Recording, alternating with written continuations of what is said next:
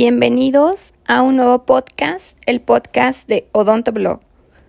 Yo soy la doctora Paulina Toledo, cirujano dentista, y hoy tenemos una gran invitada, que es gran endodoncista y una amiga mía, la doctora Gabriela Mercado, que nos va a platicar sobre su experiencia al estudiar la especialidad de, endodoncia y sobre un tema que han pedido mucho ustedes, que es sobre los irrigantes en endodoncia. Si es que vamos con ella. Hola, ¿cómo están? Me presento, soy la doctora Gabriela Mercado, soy endodoncista. Quiero agradecer a la doctora Paulina por la invitación que me hizo para participar en este podcast. Ella me comentaba que hay dudas acerca de cómo es estudiar esta especialidad, cómo me decidí en qué universidad hacerla, para los que están interesados en entrar en el ámbito de la endodoncia. También hay otro tema que me gustaría tocar, que es el tema de la irrigación eh, ya que varias de las preguntas que le mandaron a la doctora fueron en torno a este tema. Entonces, para comenzar, les platicaré un poco acerca de mi experiencia en la especialidad. Yo soy egresada de la carrera de odontología de la Universidad Autónoma de Guadalajara y di el brinco para estudiar la especialidad en la Universidad de Guadalajara. Para esto, yo ya sabía desde la carrera que quería estudiar endodoncia Así que estuve preparándome trabajando con un maestro endodoncista de la carrera por varios años, el doctor Víctor Sainz, a quien le mando un gran abrazo y tengo el gusto de considerarlo mi amigo. Gracias a él pude ver el otro lado de la endodoncia, lo que en la escuela no veía, desde el trato del paciente hasta los casos complicados, y así aprendí muchísimo de él. Para presentar el temible propedéutico de la UDG también me estuve preparando, estudiando un año y medio antes. Eh, mientras mis amigos salían de fiesta, yo estudiaba y leía a diario el libro Vías de la Pulpa del Dr. Cohen, que como saben es nuestra Biblia, y así fue como tuve la oportunidad de entrar a la UDG en el primer intento. Hacer la residencia en esta escuela superó totalmente mis expectativas Agradezco a mis maestros, a mis, a mis amigos y hasta a mis pacientes. Entendí por qué este posgrado está dentro del PNPC, que es el Programa Nacional de Posgrados de Calidad, que no todos los posgrados tienen este título. Entonces, me han preguntado en muchas ocasiones que cuál escuela es mejor, por qué no estoy en autónoma, eh, por qué me decidí en la UDG. Pues bueno, yo no estoy casada con ninguna escuela y sé que todas tienen sus pros y sus contras. Y para mí, la mayor parte del aprendizaje que se puede adquirir depende en gran medida del alumno. Yo pienso que al salir de nuestra zona de confort y vivir experiencias diferentes, conocer personas y puntos de vista diferentes, es lo que nos suma, nos enriquece como personas y como profesionales y eso fue exactamente lo que me pasó al estudiar la carrera la autónoma y la especialidad en la UDG. Así que si tuviera que volver a escoger en dónde hacer la carrera, escogería siempre la autónoma, porque es una excelente escuela. Y si tuviera que volver a escoger en dónde hacer la especialidad, totalmente sería en la UDG, por siempre. Así que les aconsejo que el primer paso para entrar a la residencia de endodoncia es que estén seguros de que quieren estudiar esto, que traten de trabajar con un endodoncista para ver lo que nadie te cuenta de la endodoncia en la práctica privada. Y ya que estás seguro de que este es tu camino, prepárate, lee artículos, investiga, da congresos, aunque no estés en la especialidad, o sea, empápate antes de hacer el propedéutico, no llegues en ceros. Y antes de decidir cuál escuela es mejor, primero deberías de preguntarte ¿Qué podrás aportar tú en esa especialidad? ¿Qué tanto estás dispuesto a querer aprender y echarle ganas? Porque en cualquier escuela es tu deber como alumno buscar todos los medios y todas las oportunidades para aprender. Y por último, ya estando en la especialidad o ya haber sido un egresado, como es mi caso, nunca dejen de prepararse. Este ámbito es muy cambiante y hay temas muy controversiales tenemos que leer constantemente, ir a congresos, actualizarnos y esta no es una opción, es una obligación y compromiso que tenemos y no solo los endodoncistas, sino todos los que estamos en el área de salud. ¿Sí? Así que dejando un lado de cómo fue mi experiencia en la especialidad, entraré al tema de la irrigación en endodoncia, que es básicamente por lo que iba a ser este podcast. Entonces, deben de saber que el tratamiento de conductos tiene como finalidad principal eliminar tejido dentro del conducto. Esto puede ser vital o necrótico e infectado, es decir, que nuestra meta es la desinfección. Los retos de la desinfección van desde la localización de los conductos, como puede ser el caso de la localización del MB2 en molares superiores, hasta los factores anatómicos, que como sabemos no se logra tocar el 100% de la superficie interna de los conductos con nuestros instrumentos rotatorios. ¿Sí? Esta desinfección se hace de manera mecánica y química, que va de la mano. Pero hoy nos vamos a enfocar de los medios químicos, que son los irrigantes, específicamente el más usado en endodoncia, que es el hipoclorito de sodio. Así que nos enfocaremos en ese ya que es nuestro gold standard.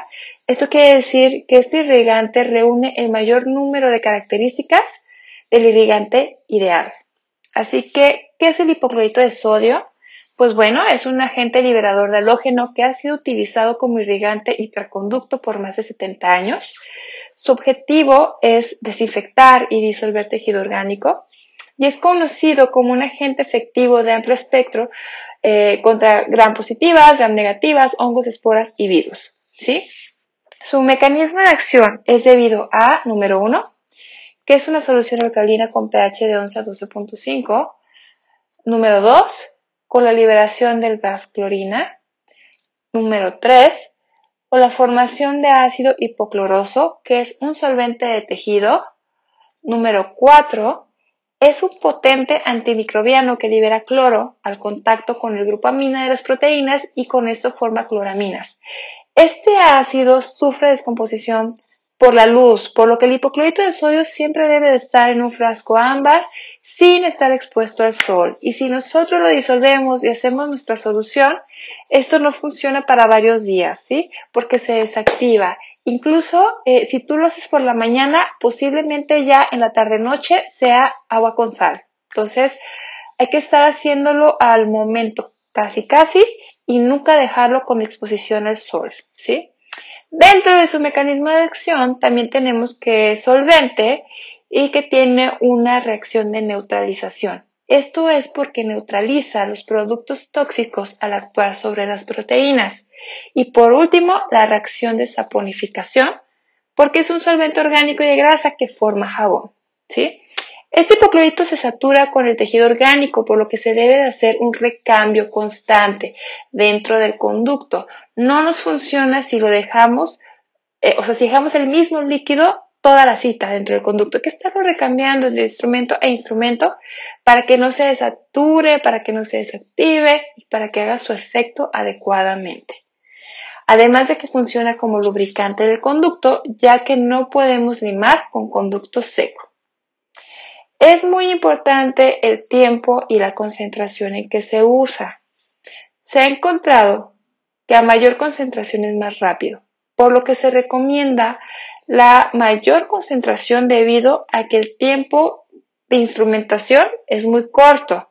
O sea, realmente nosotros instrumentamos un diente en 10, máximo 20 minutos.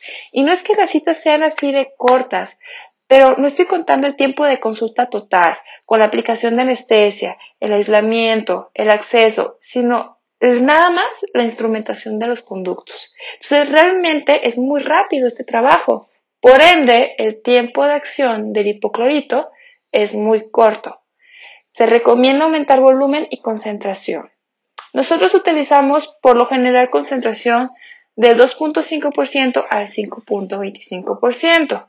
Esto depende también de cada caso. Es diferente tratar una pulpitis irreversible sintomática a una periodontitis apical asintomática. Por eso es importante que esta solución esté preparada a una concentración adecuada para tener un tiempo de acción que permita eliminar el tejido pulpar o las bacterias según sea el caso.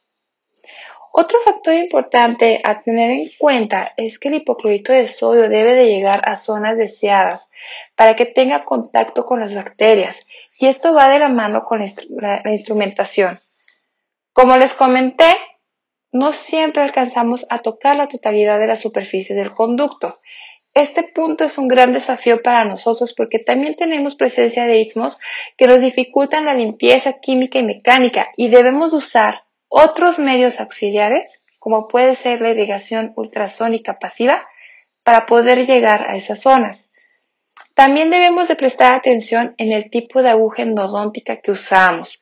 Como sabemos, no utilizamos agujas hipodérmicas. Son las agujas endodónticas especiales con diferentes calibres como puede ser 30 o 27, así como diferentes terminaciones que pueden ser de salida lateral, semilateral, frontal, etc. Esto influye en la distancia que alcanza a llegar el hipoclorito de sodio al salir de la aguja dentro del conducto. Para asegurar que un irrigante llegue a la zona apical, que es la zona más crítica, se recomienda ensanchar a un calibre mínimo de 35 a 40 ISO. Esto no siempre se va a poder lograr, porque presentamos el desafío de conductos con curvas muy pronunciadas o doble curvaturas que no nos permiten llegar a este calibre, porque podemos perforar o desviarnos del conducto. Siempre debemos de respetar la anatomía interna del conducto. Y en estos casos podemos utilizar otras medidas auxiliares como puede ser la irrigación ultrasónica pasiva. ¿sí? También es muy importante eliminar la famosa burbuja de aire que se forma dentro de ese conducto, ya sea haciendo patencia con una lima manual 10 de bajo calibre, aumentando el ensanchamiento y utilizando la irrigación ultrasónica. Todo esto debe de ser con el máximo cuidado de no extruir el hipoclorito fuera del conducto hacia los tejidos periapicales, ya que esta es una situación dramática.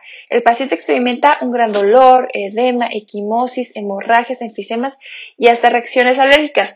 Sí podemos mandar a urgencias, a un hospital, a un paciente por ese tipo de accidentes. El hipoclorito de sodio es altamente hemolítico, es irritante, Puede causar ulceraciones en la piel, en la mucosa, en la córnea, necrosis hística por su capacidad disolutiva de tejido orgánico. Y esa extrusión puede suceder cuando hay un aumento de presión positiva, es decir, cuando la aguja se atasca y lo inyectamos o hacemos una presión dentro del conducto y no hacemos ese movimiento de vaivén con una aguja holgada, podemos provocar esta extrusión. También si no cuidamos la longitud de trabajo adecuada, sobre todo en dientes con ápices abiertos o en reabsorciones radiculares externas. Entonces, un tip que yo les daría sería colocar un tope en la aguja endodóntica a nuestra longitud deseada. Esto depende de la terminación de la punta endodóntica usada y trabajar a ese nivel, con movimientos vaivén que permitan un flujo de ese sin inyectarlo. Este tipo de accidentes eh, se han reportado en su mayoría en mujeres que presentan una periodontitis apical en zonas de molares o premolares del maxilar y esto puede ser debido a que el hueso es más compacto en las mujeres y a que la cortical es más delgada, ¿sí? Entonces hay que tener mucho cuidado en su uso. Para cerrar y concluir este tema, les puedo decir que es muy importante tomar en cuenta todas las propiedades, limitaciones y formas de uso de este irrigante para prevenir este tipo de accidentes y usarlo adecuadamente y sacarle el mayor provecho a esta irrigación. Este tema es muy amplio, yo traté de resumir los puntos más importantes, así que agradezco su tiempo y su atención y quedo a sus órdenes para resolver dudas o si quisieran saber más, con mucho gusto puedo enviarles artículos o evidencia científica. Sin más que decirles, les agradezco mucho y nos escuchamos pronto. Gracias. Muchísimas gracias a la doctora por este tema, este gran tema que habían pedido mucho y que lo explica también. Gracias por tomarse el tiempo para este, por este podcast. Es bienvenida cuando quiera hablar de algún tema de endodoncia. Yo sé que aquí todos los odontobloggers les gusta mucho la endodoncia y disfrutan todos estos temas. Cuando viene algún especialista, lo disfrutan muchísimo. Abajo de este video voy a dejar los datos de contacto de la doctora Gabriela Mercado. Para cualquier duda la puedan contactar. Ahí, aquí abajito en la, en la cajita de la descripción del video. No olviden suscribirse, darle like y nos vemos hasta el próximo podcast o video. Adiós.